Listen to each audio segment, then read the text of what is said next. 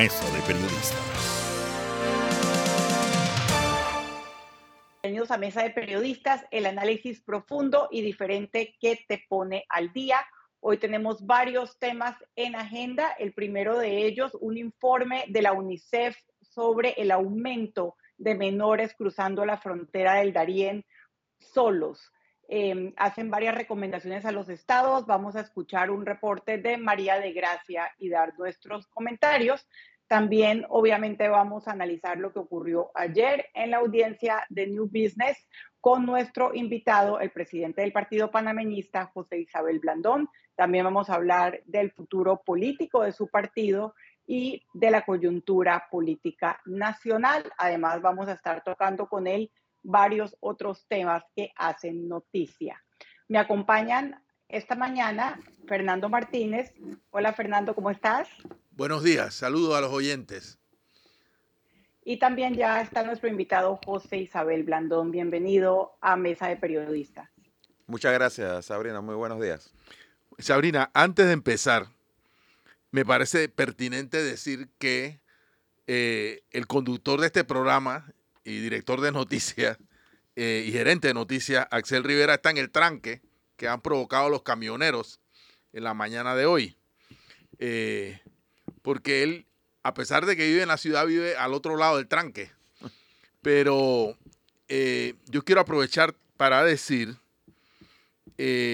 lo absurdo que me parece que un grupo de camioneros decidan secuestrar literalmente al, casi que al país entero eh, porque según ellos, el gobierno, y, de paso supongo que los ciudadanos, no les hemos garantizado mercado para eh, la forma en que ellos se ganan la vida. Es decir, eh, ellos no tienen ahora mismo contratos para movilizar carga, que es lo que, lo que garantiza su sustento. Esto tiene dos aristas.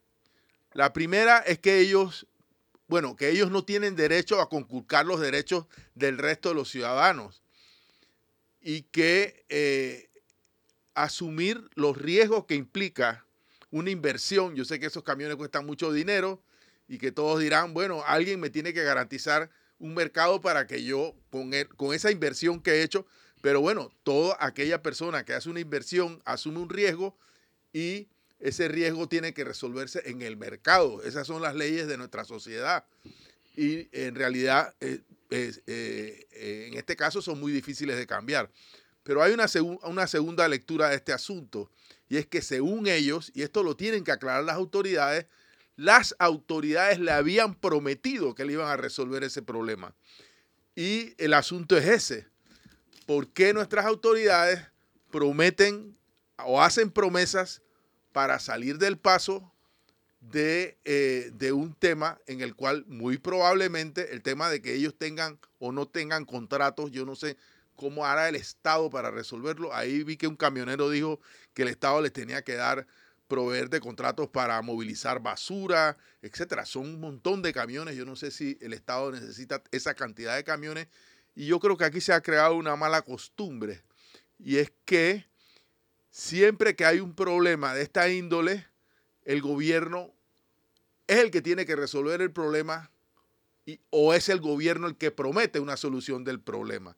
Y entonces ahora tenemos la consecuencia, que casi todo el país está paralizado, por lo menos una buena parte de él, afectando económicamente a decenas de miles de personas y, eh, y no pasa nada, pues porque hasta ahora las autoridades, la medida que han tomado es sancionarlos, etcétera, pero esto se ha vuelto costumbre. No sé si querías decir algo, Sabrina.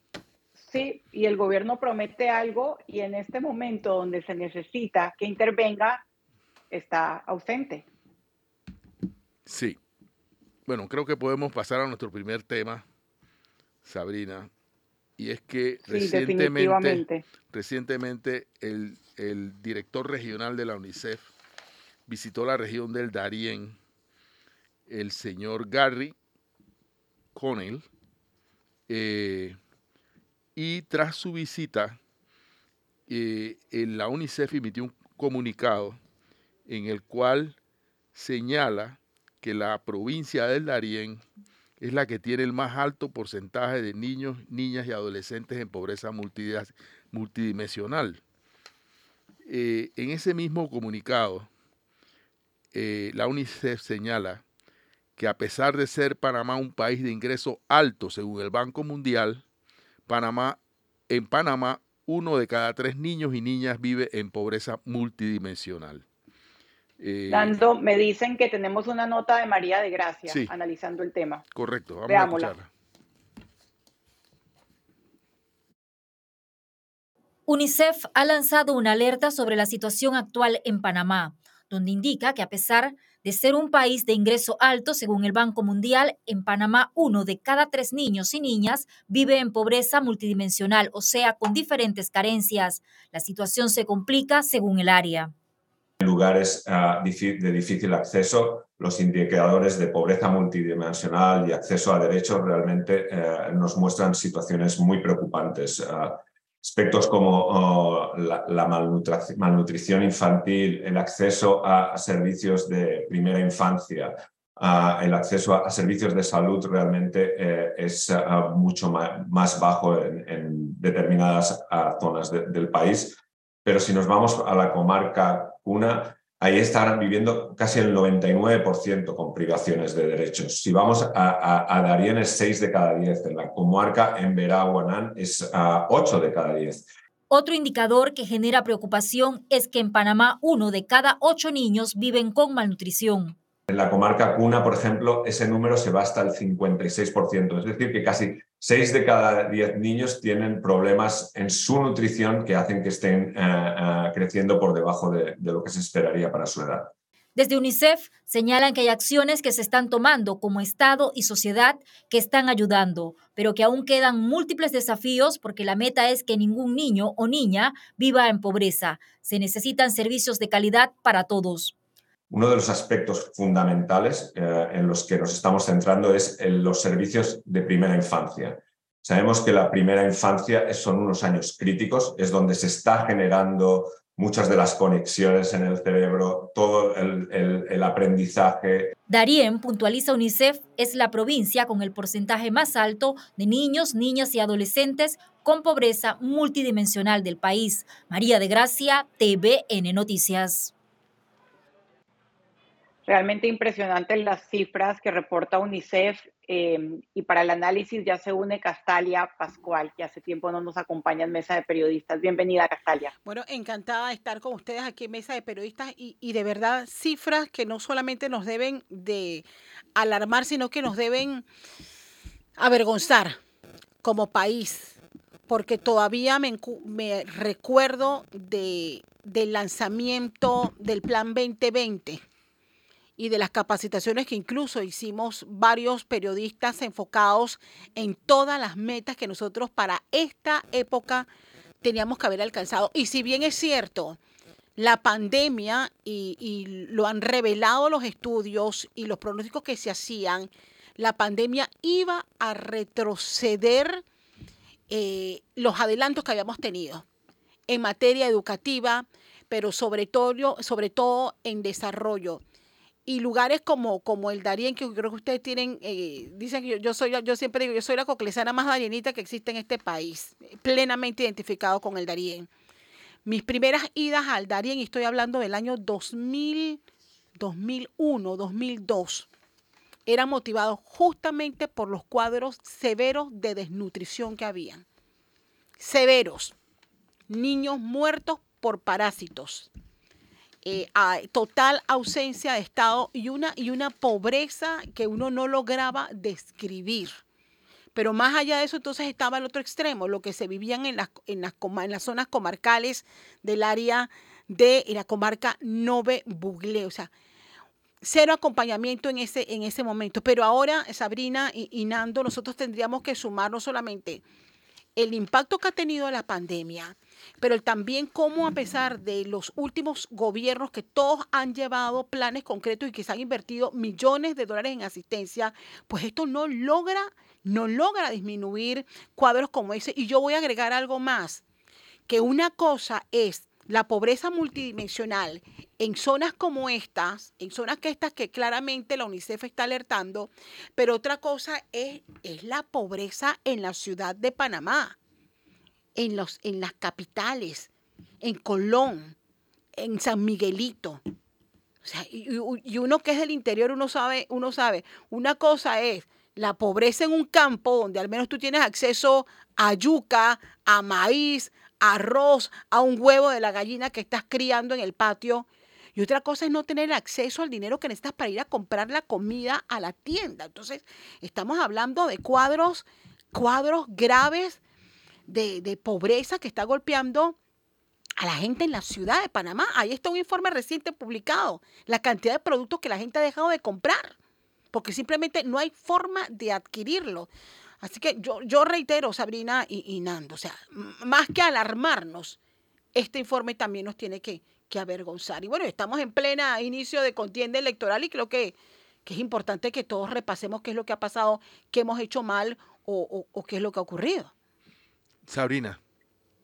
Sí, es vergonzoso en un país, como decía la nota de María, que era considerada de renta media, que ocurran estas cosas. Ahí estamos viendo la desigualdad y la pésima distribución de los ingresos. Y yo no puedo dejar de pensar en la danza de millones que estamos escuchando día a día en el juicio de New Business ahora. Eso, esa cantidad de, de millones, no solamente para la compra o la presunta compra del, diario Panamá América, sino también de contratistas, de adelantos para proyectos, eh, contrasta tanto con esta realidad que vive un porcentaje muy importante de la niñez panameña que debería avergonzarnos no solamente a todos, sino a quienes han manejado los recursos públicos y a quienes han tenido el poder de tomar decisiones precisamente y supuestamente para mejorar la condición de vida de todos los panameños. Y otro tema es cómo la migración de menores solos, abandonados, eh, que ha aumentado en este momento, según UNICEF, uno de cada cinco migrantes que cruzan Darién son menores no acompañados. Puede empeorar incluso la situación social reportada. Sí, en los cuatro primeros meses de este año eh, han pasado más de 25 mil niños, niñas y adolescentes por el Darién. Y eh, esta cifra es ocho veces más que la registrada en el mismo periodo del año pasado. Imagínense.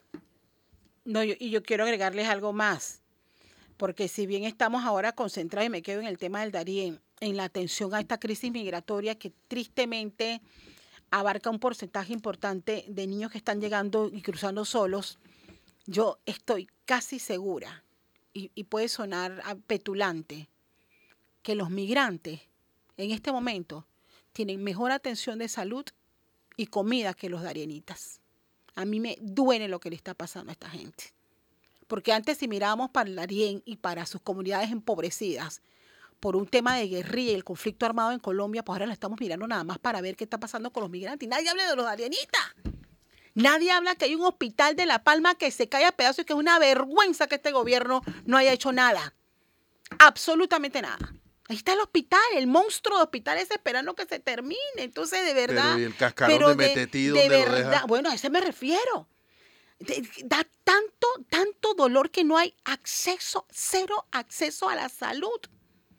En Jaque, ¿usted sabe cuántos años no tiene Jaque de no tener un odontólogo? Un odontólogo sea, la cantidad de comunidades que dependen de ese centro de salud, Guayabito, Limón, Cocalito, Viroqueray, ahí puedo mencionarte cualquier cantidad de comunidades que la gente ni siquiera sabe que existen y que son panameños. Entonces, yo, no sé dónde están los planes. ¿Dónde están los planes? Entonces, y la única forma de salir de, de ese hueco es la educación. Fernando Martínez aquí hace un buen par de años me mandó a hacer un TV investiga que le denominamos el costo de la pobreza, que me llegó a ir a un lugar que ya no recuerdo Nando dónde llegué yo, que había que darle, había que cruzar un río como cinco veces para llegar a buscar en qué se estaba invirtiendo los 120 a los, 70 que era en esa época y, y la ayuda. Había familias que nada más dependían de eso pero no tenían tierra, pero no sembraban un grano de arroz. y, no tenían cría de pollo, y no tenían nada, nada más dependían, recibían esa plata para pagar el, el fiado que recibían en la tienda. Entonces, de verdad, todavía estamos así. Todavía estamos así que no sabemos cómo, cómo esa ayuda eh, que denominamos condicionada realmente saca a la gente de la pobreza. Yo creo que esa fórmula, Nando, eso, ya, eso no ha funcionado. Creo que aquí no hay que ser experto en nada para saber que esa fórmula de ayuda es como tirarla a la plata a un saco roto porque no está sacando a la gente de la pobreza. Porque no está siendo acompañada. O sea, no es que la ayuda no sea necesaria, es que requiere el acompañamiento del Estado. Y en Darién el Estado es el Senafrón. Sí, lamentablemente. Lo, tuve hoy porque precisamente. Lamentablemente la, la presencia de la institucionalidad del Estado en la provincia es casi nula. Esa es la verdad. Así es. Importante lo que dice Nando. Vamos al cambio, que, está, que tenemos tres en este programa y vamos con nuestro invitado, que yo creo que quiere hablar sobre el tema también. Sí, Por supuesto que sí. Hagamos nuestro primer cambio y regresamos con la entrevista. Estamos de regreso en Mesa de Periodistas con el análisis profundo y diferente que los pone al día 8, 19 minutos. A esta hora, momento de darle la bienvenida a nuestro invitado de hoy. Nos acompaña José Isabel Blandón, presidente del Partido Panameñista y aspirante a la presidencia de la República. Gracias por estar con nosotros. Bienvenido a Mesa de Periodistas. José. Muy buenos días, Castalia. Gracias por la oportunidad. Si me permiten un comentario sobre lo que estaban hablando hace un momento. Mira, en este país hay infinidad de estudios, de planes, de estrategias planteadas sobre distintos temas y sobre el tema de, nutrición. Eh, recuerdo un estudio del año 2006 hecho por la CENAPAN, cuando estaba Teresita de Arias a cargo de la misma, en donde se evaluaron los distintos programas que existían al respecto y se determinó que el programa más eficiente era el materno infantil que lleva adelante el Ministerio de Salud, precisamente por lo que mencionaba uno de los entrevistados, que abordaba la situación de nutrición de los niños desde que estaban en la barriga de su madre hasta los cinco años. Porque el programa de nutrición escolar los agarra, por decirlo así, ya tarde, cuando ya tienen una serie de problemas que acarrea la malnutrición en edad más temprana. Y sin embargo, a pesar de, ese estudio, el programa de nutrición materno-infantil del Ministerio de Salud sigue siendo el que menos recursos recibe. Y más recursos se va en el, del Ministerio de Educación, que por decirlo de alguna forma es el menos eficiente. Entonces, ese problema se reproduce en muchos otros campos de la administración pública en Panamá. Aquí nosotros tenemos un país donde el 89% del Producto Interno Bruto está en la ribera del canal. Todo el resto del país representa solo el 11%. Eh, se hicieron unos estudios y unos planes. tú hablaste de la visión 2020. Hay, unos planes que son 2050, que se hizo con la, promoción, con la participación y el impulso del sector privado y el apoyo de la CAF esos planes de desarrollo regionales lo que llevan es a una, una conexión de todo el país, porque no tenemos amplias áreas del territorio nacional que están totalmente desconectados de las áreas que se están desarrollando, de, las áreas alrededor de la ribera del canal. Tú mencionas Darién, hablemos que prácticamente todo el Caribe panameño. Yo estuve en Calovébora hace dos años atrás escuchando el testimonio de personas que me decían aquí las mujeres, antes de que se hiciera la carretera de Santiago a Calavera, para dar a luz tenían que ir a Colón, en bote. 11 horas en bote. Y me relataban gente que moría en el camino. Entonces, esa situación que muchos olvidamos porque no la vemos cotidianamente, es una situación en la que vive territorialmente hablando, la mayor parte del país. Quizás no es la mayor parte de la población, pero sí es la mayor parte del país. Entonces, reitero, aquí existen planes, estrategias para los cuales el país tiene los recursos suficientes para ejecutar. El problema que aquí ha faltado es la voluntad de llevar a la ejecución lo que ya está planteado en blanco y negro en un plan. Y hay cerca, gente cerca del hospital que también se muere, ¿sabes? Mm. porque el hospital no lo recibe. O sea, aquí hay un problema estructural. Pero bueno, eh, de verdad este tema da para la hora entera. Eh, queremos aprovechar tu presencia para preguntarte eh, cuál es tu opinión de lo que está pasando con el juicio de New Business. Mira, a mí no me cabe la menor duda que este juicio, por lo menos en esta primera instancia, va a acabar en, una condena. Creo que hay suficientes elementos de juicio que han salido a través de la audiencia, de la cual prácticamente todo el país ha sido testigo. Y realmente genera rabia, frustración, que en un país tan rico como este haya las situaciones de pobreza de las que hemos estado hablando y al mismo tiempo se pueda, desde el gobierno, movilizar 43 millones de dólares en apenas dos semanas de contratistas del Estado para la compra de un conglomerado de medios de comunicación en donde el presidente de la República en ese momento queda como el principal accionista de, ese conglomerado. Entonces, definitivamente que, que cuando tú comienzas a sumar 43 millones del caso de News Business. 50 millones del caso donde los hijos se declaran culpables en los Estados Unidos. Los más, aproximadamente 200 y pico millones que reconoció Odebrecht. Y así tú vas y, vas sumando y sumando. Tienes que entrar a, a preguntarte cuántas oportunidades ha perdido el país y cuántas personas han muerto producto de la corrupción en Panamá, producto de los dineros que eran del Estado y quedaron en bolsillos privados. ¿Cómo hacemos con la coincidencia del, en este caso, del calendario electoral y el calendario jurídico de, este, de este caso? Mira, este es un proceso que inició hace siete años. Aquí el problema no es que el proceso esté terminando en primera instancia en medio de, un torneo electoral. El problema es que esto debió haber terminado hace mucho antes. no. O sea, esto no tenía por qué haber coincidido con las elecciones. Lo que nos está desnudando a este caso es lo que demora la administración de justicia en Panamá. Un proceso penal como este debió haber sido resuelto en dos o tres años no en siete años. Ese es el problema real. No que se esté definiendo ahora en medio de un torneo electoral. Sabrina.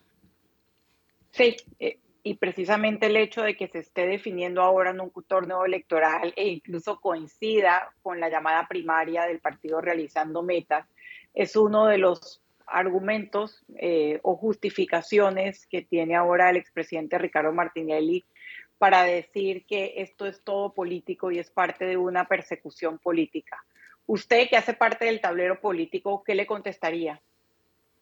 Bueno, que de nuevo, Sabrina, este proceso se está definiendo ahora y no antes, porque él, algunos otros los acusados, a través de sus abogados, lo que han hecho es ir postergando el proceso, postergando el proceso a través de todo tipo de artimañas y subterfugios, precisamente para hacerlo coincidir con esta fecha y, de, y alegar que es una persecución política y tratar de que no haya una resolución antes de que él, si le salen bien las cosas, pueda llegar a gobierno y entonces, como quien dice, indultarse a sí mismo. Pues.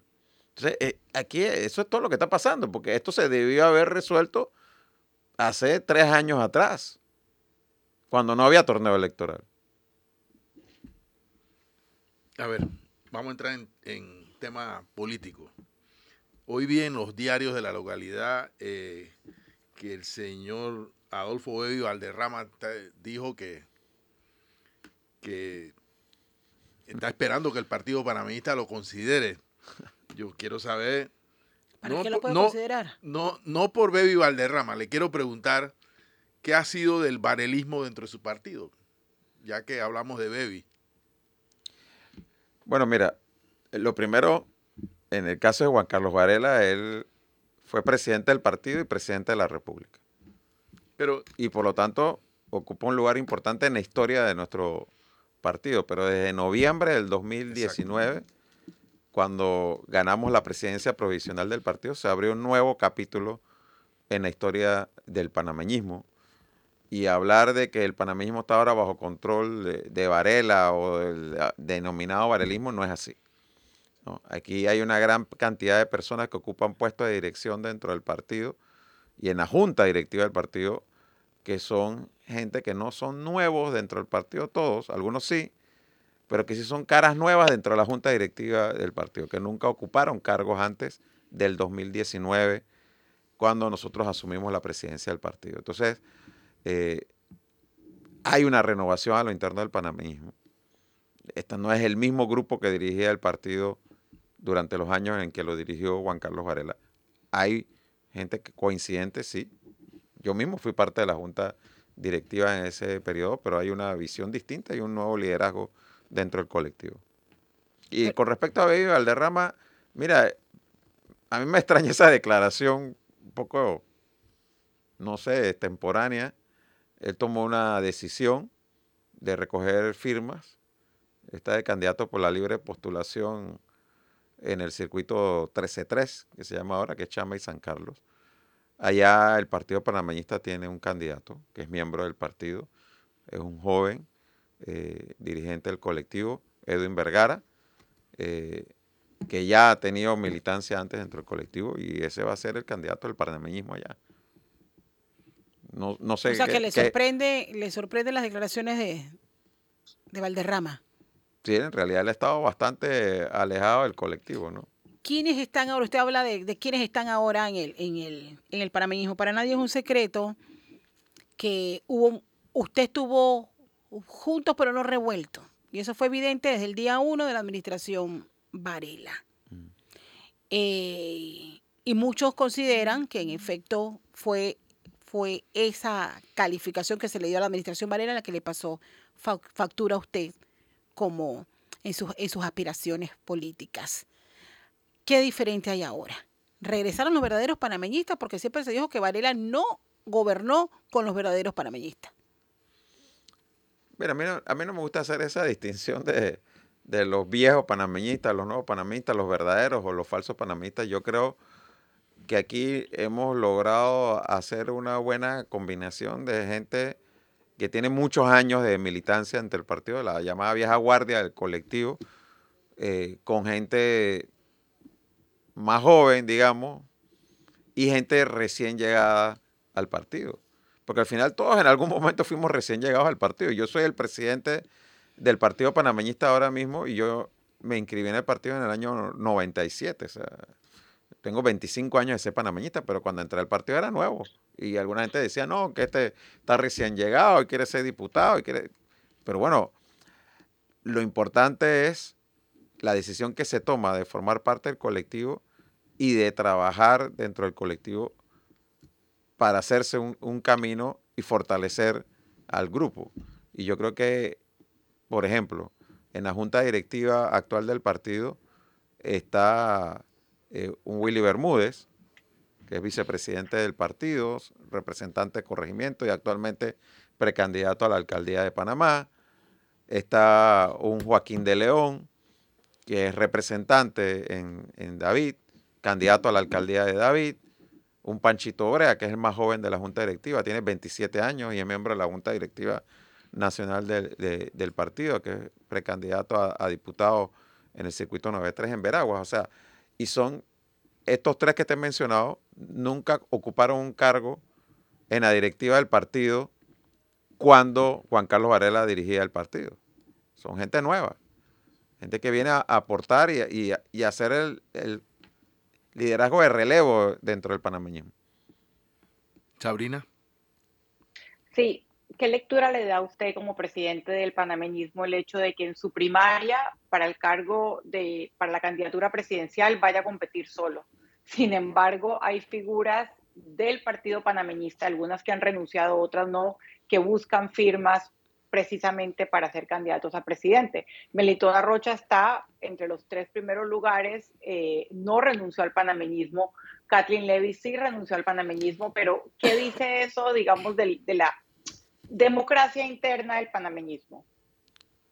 Bueno, mira, es que no hay otro partido que haya hecho más elecciones en los últimos cuatro años, elecciones internas, que el panameñismo. El PRD hizo una elección de delegados y un congreso. Cambio Democrático hizo su elección de convencionales, todavía no ha hecho la convención. Nosotros, en cambio, hemos hecho tres convenciones nacionales. En dos de ellas se eligió el directorio nacional, el provisional en noviembre del 2019 y el de los cinco años que se eligió en marzo del año pasado. Eh, hicimos una elección de convencionales y de autoridades a nivel nacional en el 2022, en el 2021, noviembre del 2021. Una reforma a los estatutos. O sea, nosotros hemos estado en elecciones todos los años, del 2019 para acá, todos los años hemos estado en elecciones. Y esa es la explicación, Sabrina, por la cual en esta primaria soy candidato único, porque es que ya todos los que querían competir contra mí lo intentaron y fracasaron. Y perdieron, no ganaron, no ganaron con los votos. Entonces, ante la inminente derrota en una primaria, en una nueva ocasión, decidieron irse por fuera y ir a recoger firmas. Eso es todo lo que ha pasado. Porque a diferencia de, por ejemplo, la situación de Yanivel y de Rómulo, pues ellos se van a enfrentar ahora por primera vez. En el caso mío, se habían enfrentado conmigo en dos ocasiones distintas y las dos veces los había derrotado. Bien, pero bueno, más, más allá de la, de la, de la, su aspiración presidencial. Y en esta nueva apuesta, yo creo que ustedes tienen el gran reto de ver qué van a hacer en la Asamblea y recuperar las posiciones perdidas en la Asamblea Nacional y, cuál va a ser el futuro del Partido Panameñista eh, luego de estas elecciones. O sea, ¿qué va a pasar con el panameñismo? Pero bueno, esas preguntas quiero que me las responda luego de nuestra pausa. Tenemos pendiente un nuevo cambio, así que vamos a regresar, vamos a la pausa y regresamos con más de esta entrevista a José Blandón, aspirante a la presidencia de la República por el Partido Panameñista. Estamos de regreso aquí en Mesa de Periodistas, hoy conversando con José Blandón, presidente del Partido Panameñista y aspirante a la presidencia de la República. Y antes de irnos a la pausa, le preguntábamos, bueno, más allá de sus, de sus aspiraciones a la presidencia, la pregunta es, ¿cómo se está moviendo esa maquinaria de cara a retomar y recuperar los puestos que ustedes han perdido en estas últimas elecciones en la Asamblea Nacional? Bueno, tenemos ahora primarias en todo el país, si bien no hay competencia, por las razones que ya expliqué para candidatura presidencial, sí la hay para varios otros cargos, eh, diputados, alcaldes y representantes a, nivel nacional. Y nosotros esperamos un gran movimiento el 23 de julio, que es el día de nuestras primarias. Hemos estado trabajando desde septiembre del año pasado en lo que es la propuesta al país y tenemos un documento que estamos eh, aprovechando el proceso de primaria para divulgarlo a nivel nacional, que hemos denominado 160 propuestas por un Panamá mejor en donde está el planteamiento base del, colectivo panameñista sobre los cambios que se requieren hacer en el próximo quinquenio, eh, lo, que, lo que debe hacer tanto el gobierno en términos de inversiones públicas como de promoción de la inversión privada para generar empleo en el país, que es una de las principales preocupaciones. Yo creo que esta elección va a girar en torno al tema económico, empleo, reactivación económica, costo de la vida, y sobre eso eh, tenemos mucho que decir y que aportar. Y creo que este, esta coyuntura, y se lo hemos dicho así a toda la membresía del partido y especialmente a la oferta electoral, no perdamos el tiempo ni en discutir entre nosotros mismos, ni en atacar a, los demás. Vamos a concentrarnos en hablar de lo que vamos a hacer de llegar a gobierno. Ya que estamos hablando de Asamblea de Diputados, yo le quiero preguntar, ¿qué piensa usted del escándalo de los fondos de la descentralización? Mira, como bien lo dices, es un escándalo y es una lástima que cosas así estén ocurriendo porque están dañando la imagen de un proceso que es necesario para el país, como lo es el proceso de descentralización. Uno de los graves problemas que tiene Panamá, que genera esas pobrezas en las áreas más apartadas del país, es la excesiva centralización que hay en este país, que concentra casi todo en manos del Ejecutivo y, en, y por lo tanto la inversión pública en lo que es la ribera del canal. Entonces la descentralización manda recursos, eh, da competencias a los gobiernos locales y permite un desarrollo más equilibrado del país. Pero la descentralización bien entendida. La ley de descentralización, que básicamente lo que hace es distribuir el, el recurso del impuesto de inmueble que son más o menos 170 millones de dólares al año, tiene una, una regla de reparto solidario, como se le denominó, en donde todas las juntas comunales y alcaldías del país saben cuánto les va a tocar. 500 mil, ¿no? 500 mil mínimo. ¿no? Hay otros municipios que reciben más porque eh, ahí se cobra impuesto inmueble, como es el caso del municipio de Panamá. Eh, hay más población, porque son parte de, la, de las variables de, de, esa regla de reparto solidario.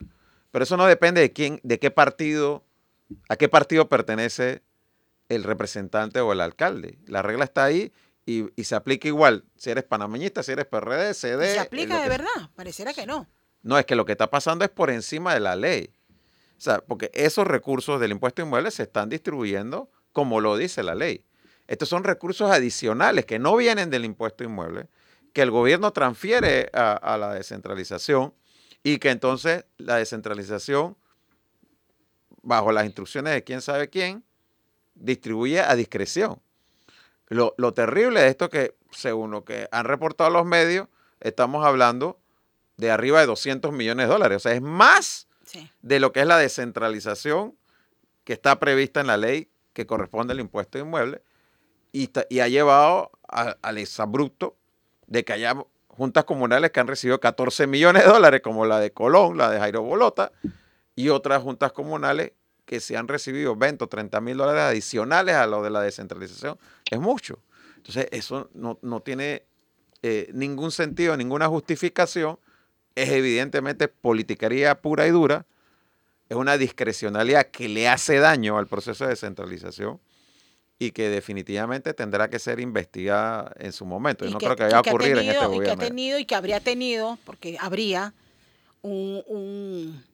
se, les se les habría ido la mano en pollo ahora cuando se se flexibilizó por el tema de la pandemia. Entonces, al final ni siquiera tenemos claro de toda, de esa parte de esa flexibilización, cuánto dinero realmente se utilizó para mantener las planillas y los, y los empleos de la gente que dependía de esos empleos. Ahí hayas dado en el clavo, Castalia, durante el año 2020, y por una razón que incluso nosotros como Partido Panamista apoyamos, que las recaudaciones de los municipios se fueron al piso porque estaban estaba todo cerrado, nadie estaba pagando eh, impuestos al gobierno nacional, menos le iban a pagar a los gobiernos municipales.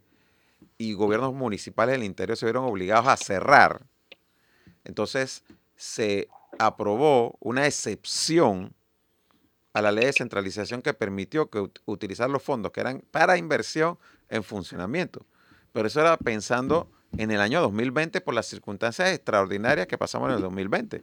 Pero estamos en el 2023 y la excepción se convirtió en regla y eso es terrible también para el proceso de descentralización porque esos recursos no eran para pagar planilla, esos recursos eran para invertir en la comunidad.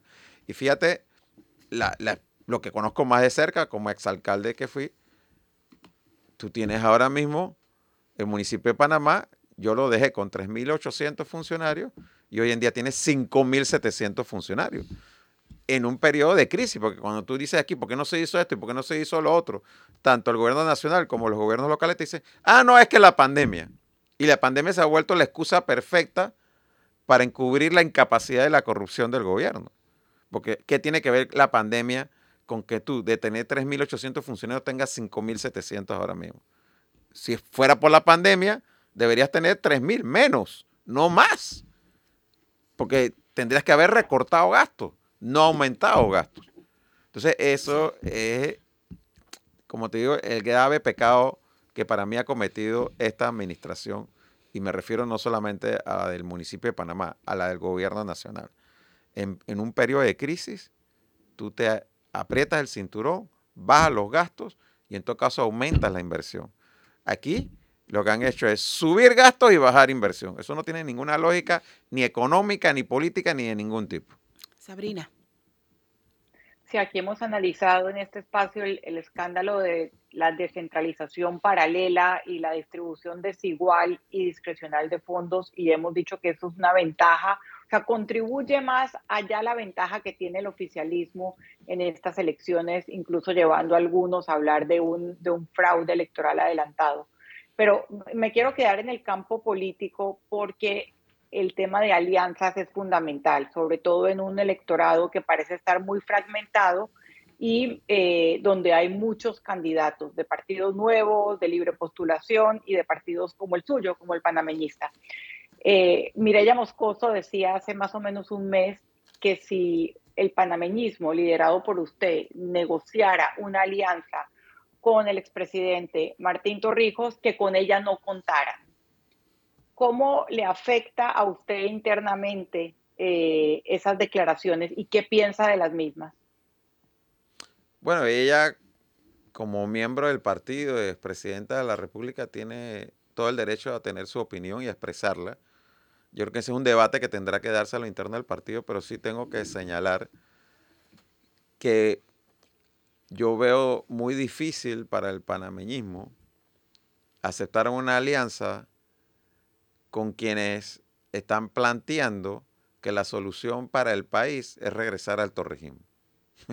para nosotros el torrijismo representa golpe de Estado, representa dictadura, representa represión contra los derechos humanos. Y definitivamente, si queremos aquí hablar de alianzas, a mi juicio, hay que hablar de lo que queremos para el país a futuro. No quedarnos mirando hacia atrás. Y hablar de retornar a lo que ve hacia atrás es quedarse en el pasado, es mirar por el retrovisor. Entonces, eh, definitivamente que aquí tendrá que haber un, un, gran debate en los próximos meses. La alianza se tiene que cerrar en septiembre. Yo creo en una gran alianza, porque considero que el próximo gobierno va a tener retos tan grandes como no lo ha tenido ningún otro gobierno. Aquí se ha peloteado por muchos años el tema de la Caja del Seguro Social. Va a haber que enfrentar el próximo gobierno. No es mentira que se acaba la reserva del Fondo de Invalidez, Vejez y Muerte en el 2024 y que no va a haber dinero en la Caja del Seguro Social para cubrir las jubilaciones del año 2024, ni decir de las que vienen del 2025 en adelante. Así que aquí vamos a tener que abordar el tema sí o sí. O el gobierno va a tener que sacar todos los años 600 mil millones de dólares de gastos o de inversión del presupuesto público para cubrir el hueco en el Fondo de Invalidez, y Muerte, mientras no, decida no se decida a tomar una, una solución de manera permanente.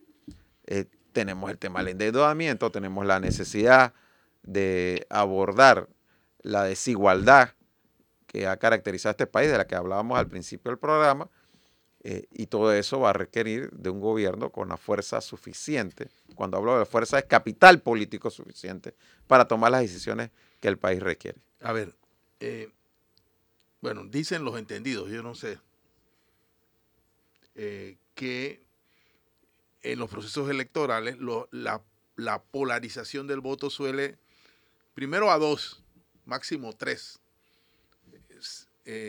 si, si tomamos como premisa que uno de esos polos sería el candidato oficialista, que, todo indica que será Gaby Carrizo, y que el otro polo será el, candidato Ricardo Martinelli, queda nada más un lugar para una gran alianza en ese, en ese esfuerzo por, por, porque lo otro sería suponer que la dispersión del voto o preguntarse más bien a quién favorece una dispersión, que la habrá irremediablemente, porque habrá muchos candidatos, eh, a quién favorece. O sea, si se plantea una gran alianza de oposición, que no sea ni Ricardo Martinelli ni el oficialismo, entonces como en la ecuación eh, dejamos por fuera a Martín Torrijos. Y no es que estoy defendiendo eh, a Martín Torrijos, pero me pregunto cómo, cómo, cómo pensamos en esa alianza. Pues. No, es que nosotros, yo no he dicho de dejar por fuera al Partido Popular y a Martín Torrijos.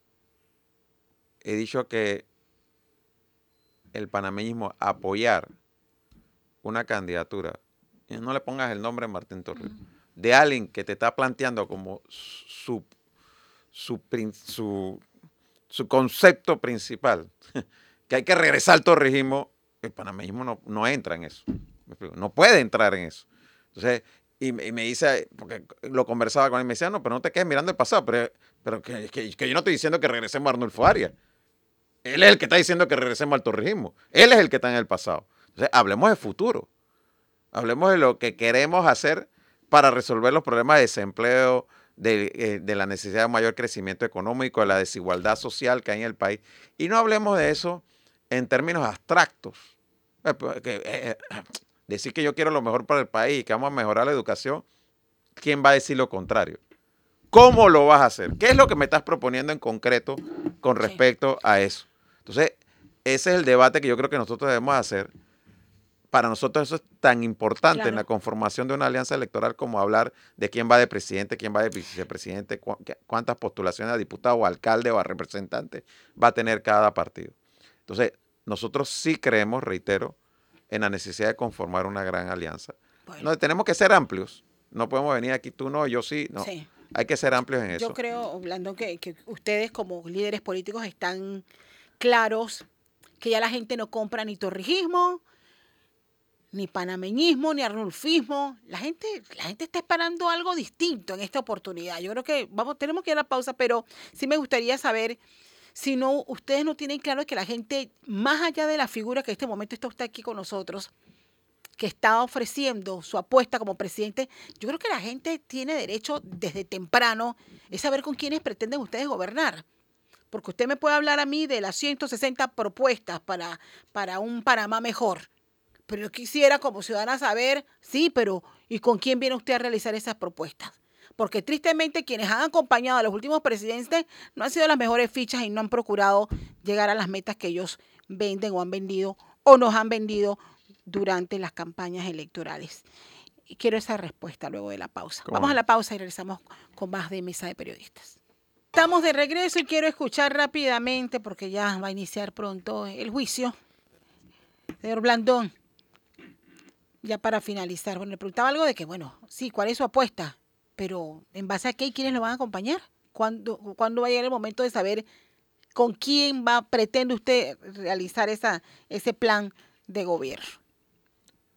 Bueno, eso tendrá su momento, eh, Castales, porque es que eso va a depender mucho de las alianzas que hagan, porque al final no va a ser un gobierno integrado por un solo colectivo, va a ser varios colectivos donde seguramente además habrá figuras independientes que van a respaldar esa alianza, por lo menos esa es la aspiración nuestra. Lo que puedo decir con respecto a mí es que ya yo demostré cómo conformo un equipo de trabajo cuando fui alcalde de la ciudad capital y conformo un equipo de trabajo de gente profesional, muchos panameñistas, la gran mayoría, pero también gente que no era panameñista se integró a ese equipo y hicimos un gran trabajo por la ciudad. O que, ¿con qué criterio conformo un equipo de trabajo? Ya yo lo demostré. Nando Sabrina. Yo creo que tenemos que prepararnos para ir al juicio. Eh, el tema de la alianza es un tema que sigue pendiente, porque también hay que decirlo, hay variables que se van a decidir en las primarias. O sea, eh, eh, está la primaria de cambio democrático que va a decidir si ese partido y ese candidato forma parte, y están las otras primarias, ¿no? Sí, mira, en el caso del panameñismo ya nosotros estamos definidos. Aquí está quién va a ser el candidato del partido. El partido tiene una estructura a nivel nacional que no, no se va a dividir el 23 de julio, no van a coger unos para un lado y otros para otro lado. Y yo creo que eso lo que te dice es que ya tú tienes definido un puesto de esa mesa, de quién va a estar sentado buscando construir esa gran alianza. Los otros tendrán que definirse en las próximas semanas y ahí veremos en el mismo mes de julio, agosto, cuando nos empezaremos ya a sentar a ver si podemos concretar esa gran alianza que para mí es fundamental en que se discuta dentro de la misma qué vamos a hacer con el tema del seguro social, qué vamos a hacer con el sector agropecuario. Nosotros tenemos mucho que, que decir con respecto al sector agropecuario. El gobierno acaba de declarar una declaratoria de emergencia un poco tardía, pero no viene acompañado de un plan. Eh, estuve ayer hablando con varios productores agropecuarios y nadie sabía, bueno, qué es lo que quiere decir esa declaratoria, fuera de que van a hacer contratos directos. ¿Qué quiere decir contratos directos para qué? ¿Qué ayudas vienen con eso? ¿Qué contratos se van a dar en función de eso? El gobierno no lo ha explicado eh, y eso ya dice mucho de, qué tan útil va a ser esta declaratoria de emergencia que ha hecho el gobierno. Entonces, temas como eso, yo siento que hay que ponerlos sobre la mesa y que no se vea frente al resto del país que simplemente estamos como dicen algunos, repartiéndonos un pastel. Bueno, te toca a ti esto, te toca a ti lo otro, como lo dijo el presidente del Partido Popular un día, yo quiero un ministerio, el otro quiere... No, que hablemos realmente de para qué estamos haciendo una alianza, para qué queremos gobernar, qué es lo que vamos a hacer en el próximo quinquenio. Yo creo que eso es fundamental y para nosotros es muy importante. ¿Cómo visualiza usted las primarias de cambio democrático? Mire, yo creo que debe ganar eh, Rómulo Rux. Para mí la pregunta, como en el caso del PRD también, que creo que debe ganar Gaby Carrizo, es cuál van a ser los porcentajes de cada cual. pero yo creo que debe ganar Rómulo Rux. Sabrina.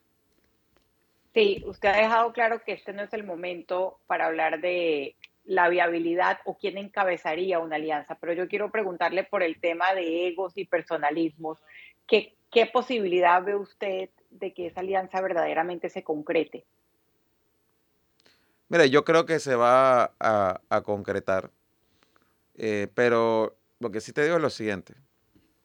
Este que está aquí ha dicho en innumerables ocasiones, nosotros queremos presidir la alianza, pero nosotros no vamos a poner nuestros intereses personales por encima del país. La pregunta es, Martín Torrijos, Rómulo Rux, Ricardo Lombana, ¿estarían dispuestos a decir lo mismo? ¿Que la alianza puede ser sin ellos a la cabeza? Porque eso es lo que te denota si realmente estás por egos o estás por el país.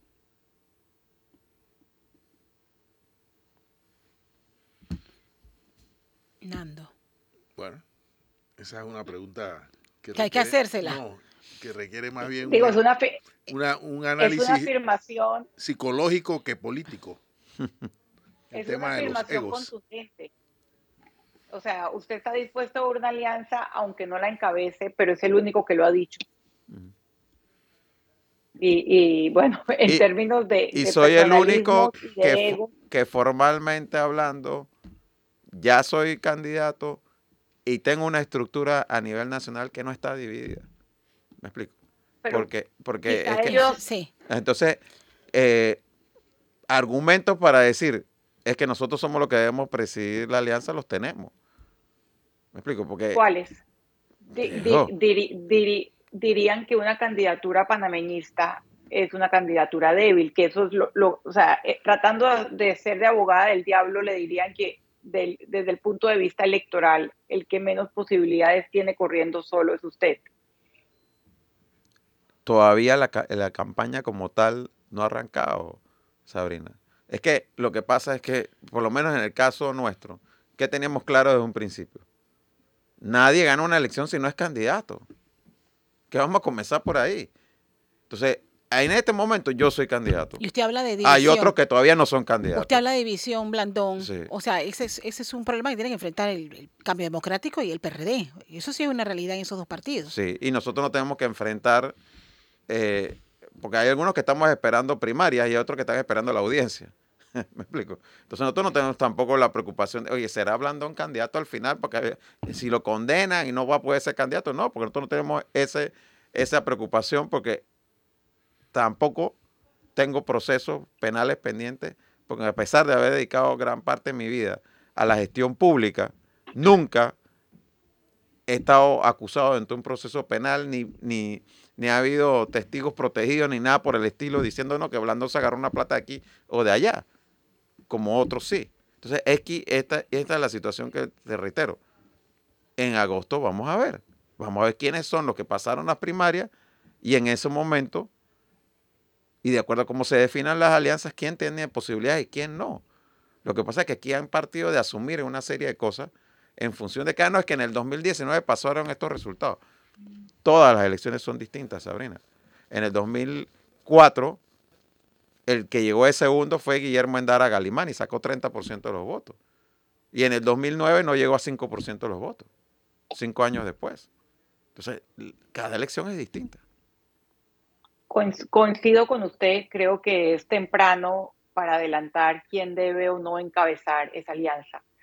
Pero quiero preguntarle, en el momento en que ya sea agosto y septiembre, ¿qué factor piensa usted podría determinar quién encabece una alianza? Porque eh, usualmente son las encuestas, ya que no hay, digamos, primarias interpartidistas.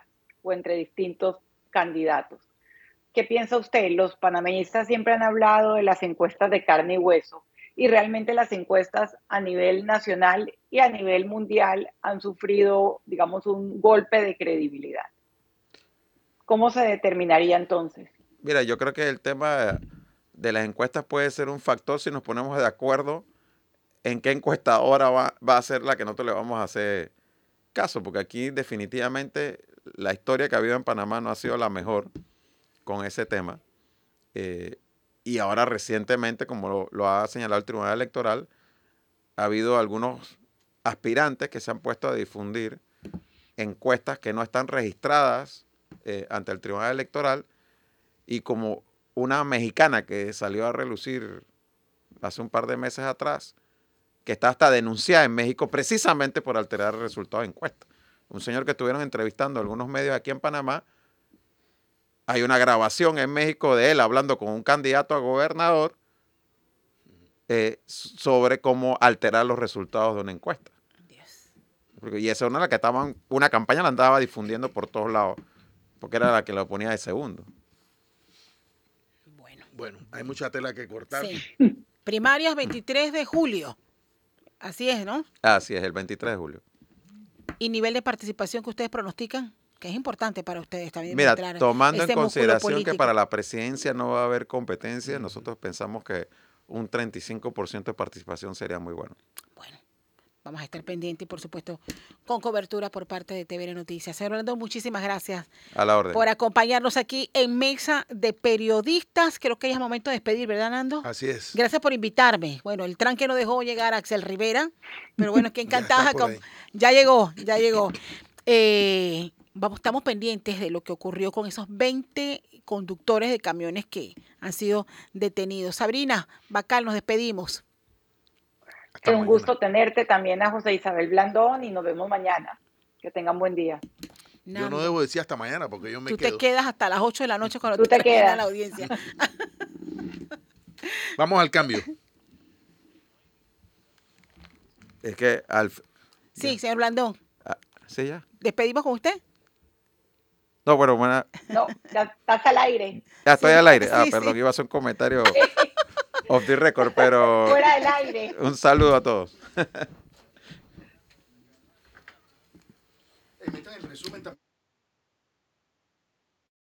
que tenemos que seguir, Fernando. No hay cambio. No hay cambio. Bueno, Bien, si tenemos eh, Ricardo Arosemena ya en controles, el reportaje y el resumen que nos ha preparado Nicanor Alvarado para darle contexto al inicio de esta, de esta nueva jornada, de esta audiencia por caso de New Business, te lo agradecería mientras nos preparamos ya para el inicio de esta transmisión que como siempre en las últimas semanas hemos hecho aquí a través de Mesa de Periodistas. Nicanor Alvarado justamente nos ha preparado el recuento de la jornada de ayer. Nos corresponde empezar a hacer los alegatos de conclusión. La fiscalía empezó los alegatos apuntando sus cañones directo al expresidente Martinelli, a quien acusa de haber diseñado el esquema de lavado de unos 44 millones de dólares provenientes del Estado para comprar la editora Panamá América. Que el señor Ricardo Alberto Martinelli Berrocal se ha acreditado en la investigación, contactó y captó a contratistas del Estado panameño, entre ellos representantes de las empresas Transcaribe Trading, Excavaciones del Istmo y Grupo Clio, para concluir con la compra de Editora Panamá América S.A., el fiscal Emeldo Márquez se tomó tres horas para sustentar sus señalamientos hacia el exmandatario, a quien en todo momento ubicó como el escondido beneficiario final del 60% de las acciones de los periódicos que se compraron con fondos del gobierno según su investigación. Y entonces crean la sociedad TPA HCI e Inmobiliaria TPA SA. A través de esto, él resultó beneficiario, siendo el tenedor con el 60% de las acciones de PASA, a través de la, de la Sociedad Corporaciones de Inversiones Multimedios S.A. Y dejó ver que llegó a esta conclusión después de revisar y contrastar documentos legales y bancarios, así como las indagatorias de 10 imputados que apuntaron a Martinelli, entre ellos Felipe Pipo Virsi, Gabriel y Mike Betesh, Danny Cohen, Ricardo Chanis, Nicolás Corsione, dos delatores y dos ejecutivos de la empresa española FCC, que obtuvo contratos por encima de los mil millones de dólares cuando era presidente.